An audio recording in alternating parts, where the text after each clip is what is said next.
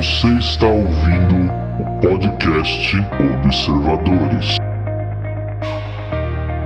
Onde ou quando quer que vocês estejam, sejam bem-vindos a mais um podcast aqui do Observadores. Eu sou o Rodrigo Ial e fuck Batman. Eu sou João Paulo Reis. E que feio. E hoje a gente vai falar então sobre Titans ou Titãs. É Titans ou Titãs, João? Como que a gente chama isso aqui? Ah, eu chamo de Titans, vai. Eu também tô acostumado a chamar de Titans. Você que assistiu ou vai assistir pela Netflix, você chama de Titãs. A gente também assistiu pela Netflix porque nós somos jornalistas e nós não consumimos produtos piratas.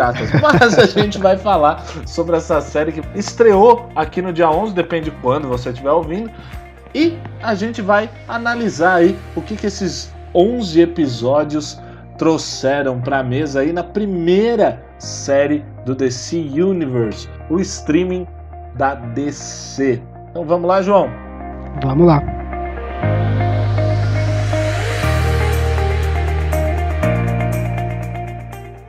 Bom, primeiro quero começar aqui. Vamos começar pelo começo, vai. Ficamos sabendo que ia ter uma série dos Jovens Titãs, do Teen Titans. E aí começaram a surgir fotos, né? O pessoal reclamou do visual e tudo. O pessoal reclama também de tudo a qualquer momento, né? Não, não, não consegue esperar o negócio estar tá pronto. Eu confesso que eu achei que ficaria mais trash do que eu vi. Quando eu vi, me deu até um alívio. Eu falei, ah, tá legal, vai, não tá ruim não. Mas quando você viu a série ou quando você viu. Quando, quando eu vi a foto, o as visual fotos, dele. As fotos. É, porque a Estelar é laranja, sabe? O Mutano é verde. Aí você pensa, bom, vamos fazer uma série disso, vai ficar trash.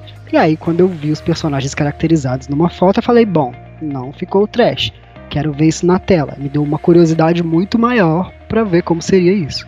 Ah, com certeza. Isso também acho que a, a, galera ficou de fato curiosa, né? Teve pessoal que talvez tenha desistido ali, né? A gente teve alguns problemas até, até racistas, né? Com a Estelar Sim. e tudo mais. Agora, de fato, uma pessoa laranja e uma verde, como você bem apontou, ficaria muito esquisita. Ao mesmo tempo, quando lançou o primeiro trailer, a gente já via que tava rolando uma, uma parada mais dark, assim, né? Isso que começou a me animar de fato para ver a série, né? Eu já gostava do E grupo. isso me agradou muito. Pois é, pois é. Por isso que a minha abertura foi Fuck Batman, porque foi o momento do trailer em que eu falei: opa, isso é novo. Isso é uma coisa nova. Are you sure it's him? We called Gotham PD. He hasn't been seen for over a year. What was that? Where's Batman? Hey, little birdie's alone. Fuck Batman. Eles vão explorar um Robin que, que, que tá falando pro Batman se fuder? Como assim? Eu gostei muito, assim, desde a primeira cena eu falei, peraí, isso aqui vai ser bom. Porque a gente tava acostumado com uma DC, todas as séries que a gente viu da DC, né, de personagens baseados em quadrinhos deles, foram feitas pra TV e não pro streaming. E quando alguma coisa, um produto é feito pra TV, eles limitam uma série de coisas, como violência, teor sexual, etc, etc. E Titans veio quebrando tudo. Então eu posso dizer, assim, a primeira impressão que eu tive foi, peraí, isso aqui é nível demolidor de violência, de uma coisa um pouquinho mais pesada, mais sombria. Foi o que me chamou a atenção que no primeiro episódio, você citou aqui as séries que a gente tinha da DC. Antes a gente tinha praticamente nessas séries da CW e Smallville. A não ser que você seja muito mais velho, você viu Clark and Lois e você viu Mulher Maravilha ou aquele Flash antigo, né? Eu não lembro, eu lembro vagamente de ouvir esse nome, mas eu lembro de Lois e Clark. Isso, Lois e Acho que Clark. era as aventuras do Superman, uma coisa assim. Não me lembro exatamente, mas lembro que existia isso. Existia, não, existia, claro. E a gente pode citar a série da Fox também, né? Gotham. Mas que também leva essa questão aí um pouco mais. Talvez não infantil seja o termo, né? Mais leve, vai. É mais leve. Mesmo Arrow, que começou um pouquinho sombria, assim, mas não chegava até essa violência. No primeiro episódio do Titans, a gente acompanha um Robin que pega a cara de, de- de um sujeito e esfrega no vidro quebrado do carro. Sim, e isso até, até mesmo vai de acordo com os quadrinhos, porque nos quadrinhos eles não têm essa, essa necessidade de, ó, vamos ser leve porque a audiência. Não, não, não, não, não tem isso. Então existe uma liberdade criativa, digamos assim, muito maior. Então Titans veio com isso também. O Titans, ele é um pouquinho mais, né? Porque é pro público mais infantil. Vale lembrar que, inclusive, o Robin, a criação do Robin foi para atrair um público mais infantil, porque a própria DC tava perdendo um pouco desse público que não se renovava. Então eles colocaram ali um parceiro adolescente ali pro Batman, justamente para as crianças terem no que se espelhar. Quando surgiu o Teen Titans, eu lembro ali que as primeiras revistas, elas não chegavam a ser tão violentas, até porque os quadrinhos antigamente, eles eram mais espaçados, né? Eles eram mais expositivos, né? Eles eram bem bem simples assim, né? Acho que ficava mais a cargo da imaginação do pessoal mesmo pensar o que, que acontecia entre cada quadro. Eu acho que na série Titans eles vieram com essa violência até porque o Robin que é mostrado lá, ele tá num outro momento da vida também, né? E eu vejo esse Robin, de certa forma, como uma tentativa de juntar com o Robin, filho do Batman, o Damian Wayne, que é filho do Batman, né, neto do Ra's al Ghul, filho da al Ghul, que cresceu como um assassino ninja e que foi depois, né, trabalhar com o pai, que hoje em dia é quem manda, inclusive nos Teen Titans, né? Ele, ele junta os Teen Titans de novo, João, sequestrando os membros dos Teen Titans e fala: vocês vão trabalhar para mim. Olha que boa maneira de juntar pessoas. então acho que eles pegaram um pouquinho, né, desse Damian Wayne para colocar nesse Dick Grayson, apesar dele ser bem Dick Grayson, de fato, né? A gente acompanha ali o Dick Grayson quase que na, na mudança pra Asa Noturna. Aquela fase que ele não quer mais ser o Robin, que ele não quer ser lembrado por ser o Robin mais. Exato. Acho que fez uma diferença, fez diferença na trama. E a gente tem também uma questão muito interessante que é colocar ele ali como um policial e aí as coisas começarem se encaixando ah, levemente. Como por exemplo ele encontrar a Rachel, né? E começar Uhum. a lidar com ela, que foi muito legal a Rachel, né? Que agora chama a Ravena de Rachel. Olha que coisa bizarra. I'm Detective Dick Grayson. You want to talk about what happened? Can you help me? Mom, Rachel, that's what she calls you. there's something inside of me. Something evil.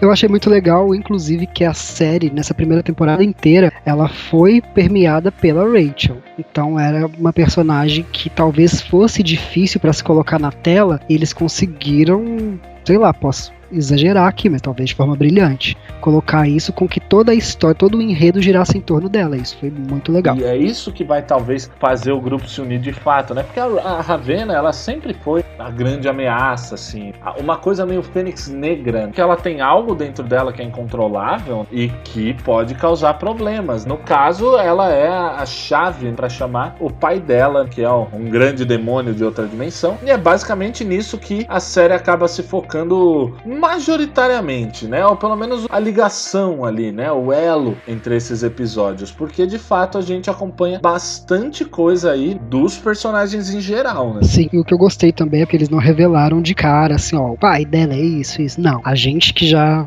viu outras animações do Teen Titans ou então quadrinhos, então a gente sabe o que que rola. Mas eles não jogaram isso na tela direto, assim. A gente sabe que existe alguma coisa. Pois é, isso é, é de fato foi muito legal, assim. Agora eu queria dizer pra você aqui, João, que eu tô olhando, né, os episódios no, no IMDB. E o IMDB tem as notas populares, né? E o primeiro episódio é o- tem uma nota de 8.3, que é a pior nota de todos os episódios da série. O segundo episódio já tem uma nota de 8.9, que é ali a terceira, junta com outros episódios, a terceira maior nota dessa série. E o segundo episódio trata-se nada mais do que Hawk and Dove, né? O Falcão e a Pomba. Misericórdia. Não. Esse episódio, para mim, foi o pior. Por que, João? Você é o Vou, vou falar, vou falar com você. Eu uso o banco de séries, não uso o IMDB. Vou até olhar a nota que eu dei pra esse episódio. O primeiro episódio eu dei 9,5. Esse segundo episódio eu dei 7,5. Ah, João, você é um reclamão ortodoxo. Não, não sou reclamão. Eu odiei esse episódio. Você não conhecia nem Falcão nem Pomba. Não conhecia, eu deveria não conhecer ainda, mas enfim. Tá vendo como você é ortodoxo, cara? Eu Você não queria gostou- ter conhecido conhecido, não queria ter conhecido isso. Não, cara, não. Eles são personagens muito interessantes. Tudo que é tratado deles é de fato muito interessante, cara. A, a origem de como começou com o Falcão, né? E, e, e, o outro Pomba, né? Que era o irmão dele. E depois a gente tem ali a maneira como ela chega a se tornar a pomba, eu acho muito interessante. Me irrita um pouco esse caso da pomba e do Robin. Mas ela foi colocada só para isso. Você acha por que, que eles colocaram? Porque essa personagem é aleatória, o marido dela é aleatório. Colocaram essa pomba aí só para fazer casalzinho com o Robin. Ficar lá, ai, já tive um caso com ela, não sei o que. Você me cita quadrinhos e ao mesmo tempo você me diz que Capina e Columba são personagens aleatórios dentro da história do Robin. Dentro da história de Titans. Para mim ficou muito jogado isso. Não precisava, a gente não precisava desses dois personagens no segundo episódio. A gente não queria saber deles no segundo episódio. A história principal era mais interessante. Parece que deu uma pausa na história principal para contar a historinha dos dois. E era um motivo para fazer uma referência boba a Calícia, vai. Não, você não pode, você não falou isso. Falei. Você não falou isso, não. Vamos parar esse podcast por aqui. que absurdo. Não, primeiro que não. Primeiro que não.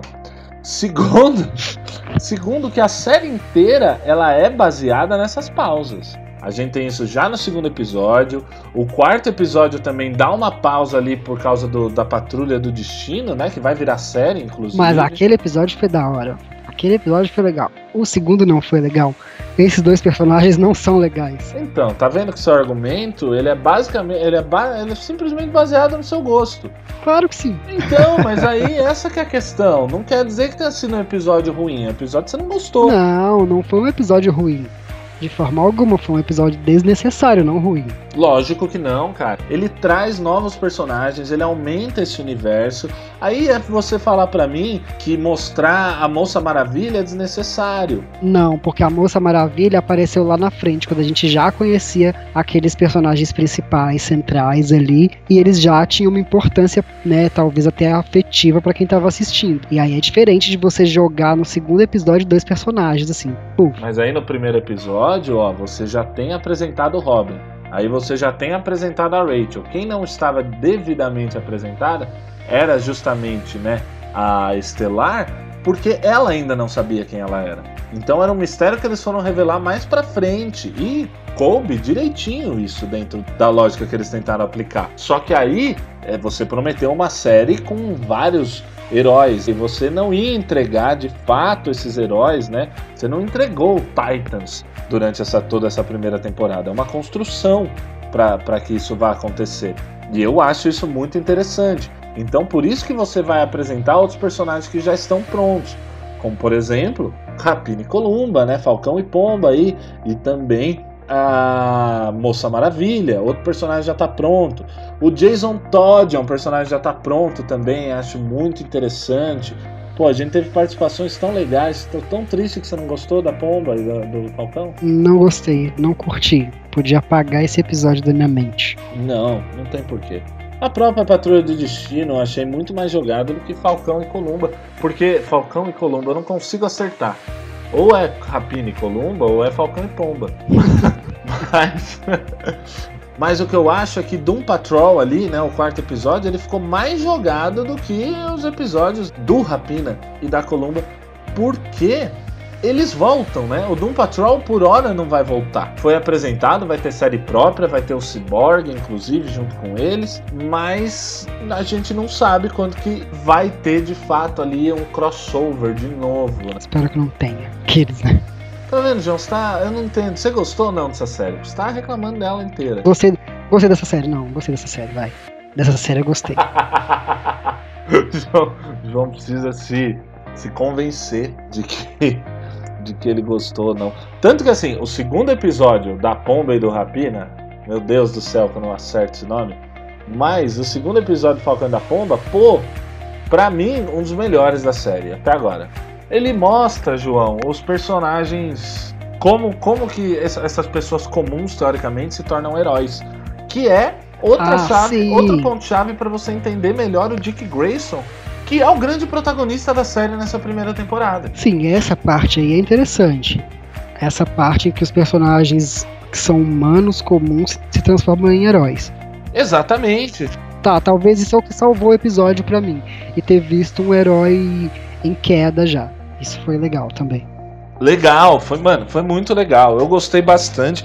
Achei que eles acertaram. Ouso dizer que é uma das melhores séries super-herói que eu já assisti. Não, eu também digo isso. Porque a maioria dessas séries que eu, que, eu, que eu assisti, mesmo as da Marvel, Netflix e tudo mais, elas têm algum episódio que eu fico, ai, que saco, tô tendo que passar por isso. e essa série de fato não teve. Eu estranhei, é verdade, né? Você trazer a Rapini Columba ali no, no. Mas eu levei numa boa, sem problema nenhum. Mesmo com dois episódios centrados mais neles, né? Até porque, como já foi no segundo episódio, de novo, essa pausa ela é constante na série. Tanto que se a gente pular lá pro último episódio, ele é uma gigante pausa, né?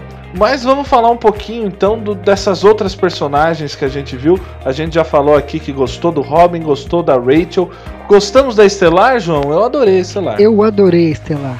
Talvez seja a minha personagem favorita, não sei porquê. Cara, eu acho que ela, assim como no desenho, ela traz um sentido de bom senso assim pro grupo, sabe? Sim, apesar de que no desenho ela tem uma característica que na série falta e eu não senti isso como uma coisa negativa, que é a doçura, a meiguice que ela tem na animação, ela não tem no, na versão live action. Eu achei incrível. Ela na é, ela não tem tratando os outros e o Robin, né? Com a Rachel e com o, com o menino, ela já é um pouco mais, né? Com o Mutano, ela já é um pouco mais é, doce, vamos dizer assim, né?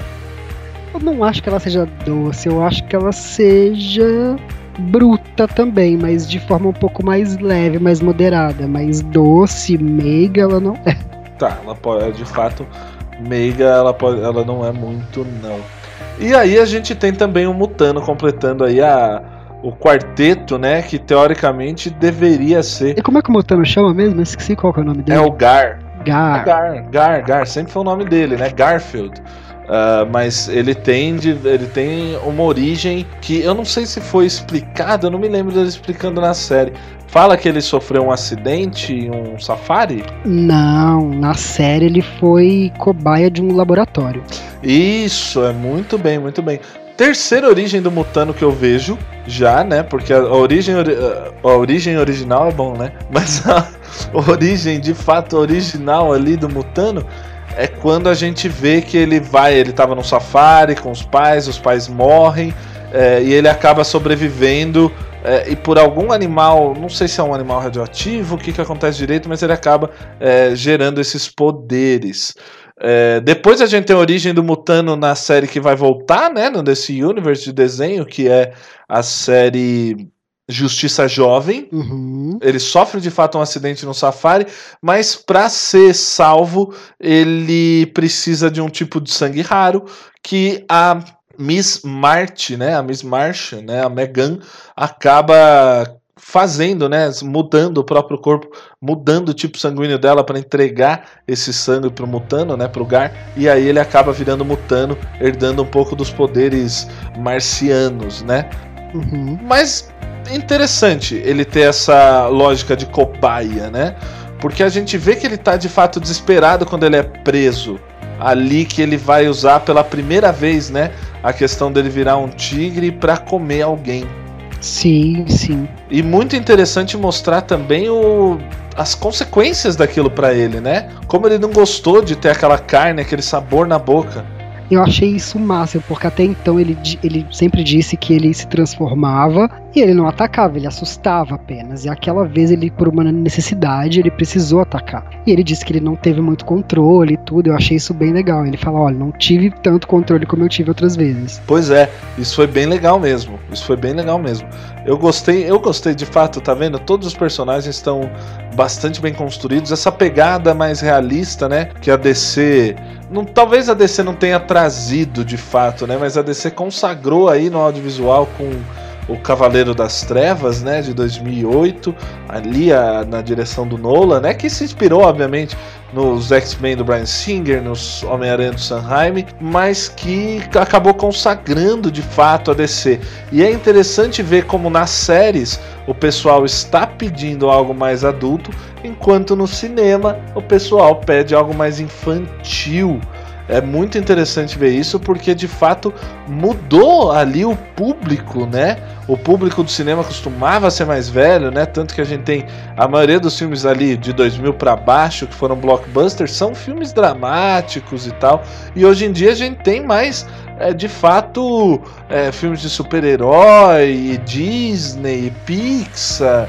É, e filmes de fantasia, essas coisas consideradas um pouco mais infantis, né? É, eu ia justamente perguntar por que, que você achava isso, mas eu acho que essa sua fala já me respondeu, que é em relação à idade do público que tem mudado, tem feito o pessoal querer algo mais forte, digamos assim, na, na TV. É, é o que me parece, é o que me parece. Tanto que a gente vê estrelas, né, dos anos dos anos 2000 para baixo ali, hoje em dia a maioria delas acabou indo para TV para achar é, bons papéis e tudo mais. Aí eu posso citar Anthony Hopkins, eu posso citar é, Nicole Kidman, a própria Mary Streep que vai agora. É, a gente teve, pô, Michael Douglas, Alan Arkin. Então assim, é, muita gente do Globo de Ouro tava ali concorrendo é, na questão de TV, né? Você vê o Jim Carrey mesmo, que sempre foi um cara que fez muita comédia, agora que ele tá procurando papéis mais. É, não dramáticos, né, mas papéis mais sérios, né, papéis onde ele possa mostrar que a, a sua atuação é mais do que aquele humor é, corporal, que mais densos, talvez. Papéis mais densos, exatamente. Aí você vê que ele tá pra, na TV, novamente. Sim, sim. E, então, assim, a, a, TV ela tem mudado e eu acho isso muito legal. O streaming também ajuda bastante, né? É, eu acho que, que aí nesse ponto Titans acertou em cheio, pegando toda essa coisa mais adulta que o público, que o público da TV queria, né? E mesmo que seja uma coisa, né, uma, um audiovisual baseado em quadrinho, não ficou uma coisa em nenhum momento infantil. Mesmo que isso pudesse cair, né? Que, porque esses personagens são personagens que poderiam cair no caricato facilmente. E não aconteceu isso. Exatamente, ainda mais por se tratarem né, de adolescentes. A gente tá falando da Rachel aí, eu não lembro quanto tempo, quantos anos a Rachel diz ter, né?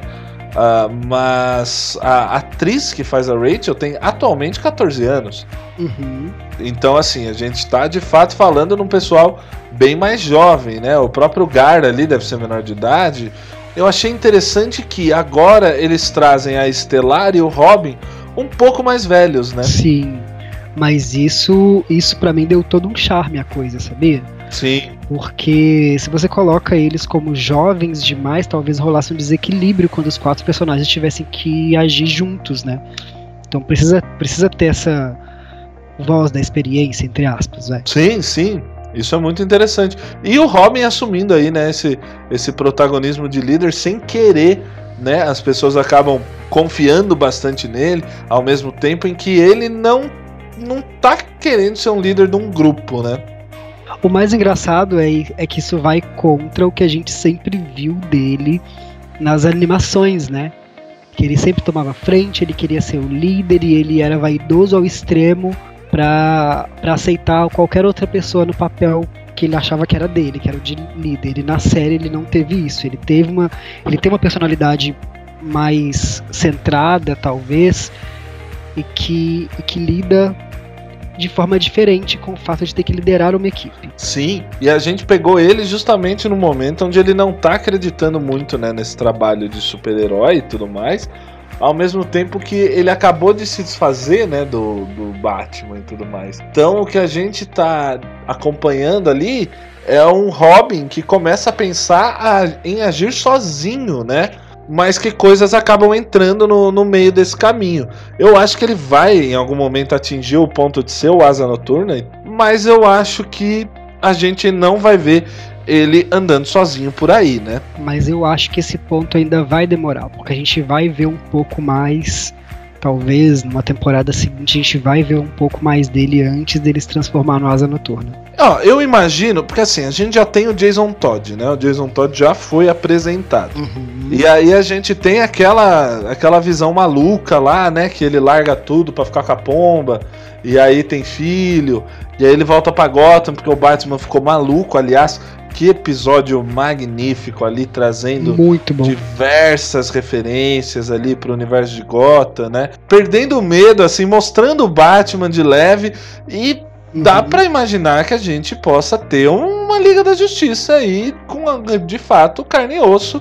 A gente vê isso na TV, né? Uhum. A gente já tem a Moça Maravilha, né? A gente já sabe que de fato Diana e Bruce se conhecem e tudo mais. É, e é muito interessante ter visto, né? A Dona Troy aí, uma das Moças Maravilhas, né? de- dos quadrinhos. É, eu gosto muito deles terem trazido mais desses personagens, é, vamos dizer, essas versões infantis, né? Essas versões adolescentes, né? do- de personagens mais velhos ali, né? Até no final a gente teve ali a introdução do Superboy, imagino que a gente vai ver mais disso. Mas aí a gente tá vendo que, apesar do Titans estar pegando forma e tudo mais, a gente não tem uma equipe pré-definida. Não. Por mais que os quatro estejam ali, o que que tá acontecendo? Será que a gente vai ver o Connor Kent, por exemplo, como um vilão na próxima temporada? Porque eu fico me pensando, eu fico pensando assim, a gente viu o Dick entrando na casa, né? Uhum. E aí passando por tudo aquilo que ele passou. Então eu fico me imaginando, será que a gente vai ter um episódio por pessoa, o que seria até interessante, ou talvez ali uma coisa do tipo, vamos, vamos resolver isso muito rápido na próxima temporada? Eu imagino que a gente só vá de fato ver o pai da Ravena ser destruído ou vencido, ou enfim, quando a segunda temporada acabar. E aí é o meu problema, eu tenho um problema que eu acho que eles vão fazer um arco só por temporada, aliás, uma temporada por arco. Eu também acho, mas eu acho que eles ficaram pensando em vamos apresentar os personagens primeiro e vamos resolver os conflitos depois. E aí essa parte talvez tenha sido a que eu não gostei também, porque talvez eles já tivessem que ter apresentado esse pai da Ravena, né? Que outros personagens vieram permeando esse pai, assim, falaram que trabalhava pra ele, etc. Bom, pode ser que eles queiram fazer ali um conflito que não termine em nada, né? Que não acabe não afetando nenhum dos lados e o pai dela não consiga fazer muita coisa também. E aí ele se torne um vilão pra, pra essa série, como o rei do crime é pra Demolidor, né? Um cara sempre presente ali, as coisas acabam passando por ele, não sei. Pode ser que isso aconteça. É, pode ser. Mas, Ial, o que, que você acha? Assim, um achismo mesmo. Público da Netflix vai comprar essa série? Vai gostar? Com certeza, com certeza. A gente tá falando um público que ficou muito triste com, a, com o final de Demolidor, né? Sim, a Netflix, junto com a Marvel ali, já tinha uma grife, etc. E, né? e por ser Marvel, talvez o pessoal já veja com melhores olhos do que vem as coisas da DC, né? Sim. Você sim. acha que isso pode não acontecer? Ah, cara, eu acho que ambas as empresas têm, têm uma fanbase muito boa, né? É, acho até que ter essa briga entre fanbases é, chega a ser estúpido, porque a- as próprias empresas já se uniram diversas vezes, né? A gente vê ali o Kevin Feige deu declarações recentes de que é, assistiu o Aquaman e gostou, é, de que gostaria de ver o, o James Gunn fazendo um bom trabalho na DC. No final das contas, o que a gente quer é ver bons filmes, né? Não, a gente não precisa entrar numa birra de ou esse ou aquele, né? Se tiver esse bom e aquele bom, ótimo. E a gente tá falando, eu citei o Demolidor, porque é uma série mais densa de super-herói, que é uma coisa que vai fazer falta agora na Netflix, porque eles estão cancelando né, essas séries da Marvel. Com o serviço de streaming da Disney, colocando personagens da Marvel aí pra competir, talvez seja por isso que a Netflix não queira mais ter é, esse, esse contrato. Mas como a DC Universe provavelmente não chega ao Brasil, por exemplo, que é um grande mercado, É. a Netflix ter esse pessoal pra poder divulgar, né? Porque o DC Universe provavelmente vai ficar só nos Estados Unidos. E a Netflix tendo eh, os direitos pra distribuir as séries overseas, né, em outros países, pô, só tem a ganhar, na minha opinião, a Netflix. Ainda mais com as perdas recentes. Você acha que, como primeira série da, da DC, do streaming próprio deles, você acha que mandou bem? Eles mandaram bem nessa. No Titans? Nossa, cara. Primeira experiência. Primeira Mara experiência. maravilhoso, assim, maravilhoso. Eu tô até, eu tô um pouco com o pé atrás da, Eu também da achei. Doom Patrol, né? Da Patrulha do Destino. Mas Titans, cara, primeira série que os caras estão fazendo, sabe?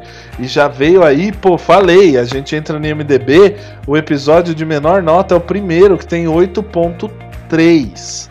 E aí todos os outros que tem ali uma média de 1.500 votos e tal, pô, tudo 8.9 para cima, 8.5 para cima, 8.7, 8.8, 9, 9.1. Quer dizer, são episódios muito bem colocados, cara, muito bem colocados. E são episódios muito bem produzidos também, em tudo, questão técnica, eu digo, né? Eles são muito bons. Sim, e não só na questão técnica, a atuação tá bastante interessante, tá muito, tá, a atuação tá muito melhor para mim do que das séries da CW.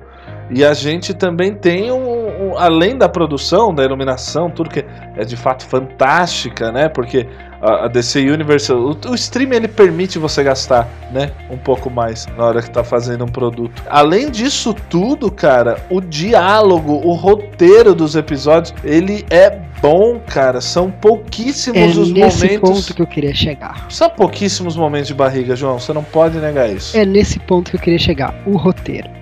Porque o roteiro, grande parte dos episódios é escrito pelo Greg Berlanti, que é o cara responsável pelas séries da CW, Supergirl, Arrow, Flash, Legends of Tomorrow. E aí você vê a diferença que o meio faz, né? Como uma coisa feita pro streaming, que é feita pelo mesmo cara, é tão diferente. É, pois é, pois é. Mas a gente tem também uma mão que a gente não pode esquecer, que é do Jeff Jones, né? O Jeff Jones ele toma conta de tudo isso aí. E eu acho que ele tem feito um trabalho de fato magnífico, assim. Eu, eu não gosto muito dessas séries da CW, João. Olha, eu gosto de Arrow, gosto de Supergirl, Flash eu não consigo assistir desde a segunda temporada, e Legends of Tomorrow eu acho uma bosta. Pronto, falei. Estou leve. Você ouviu o podcast Observadores.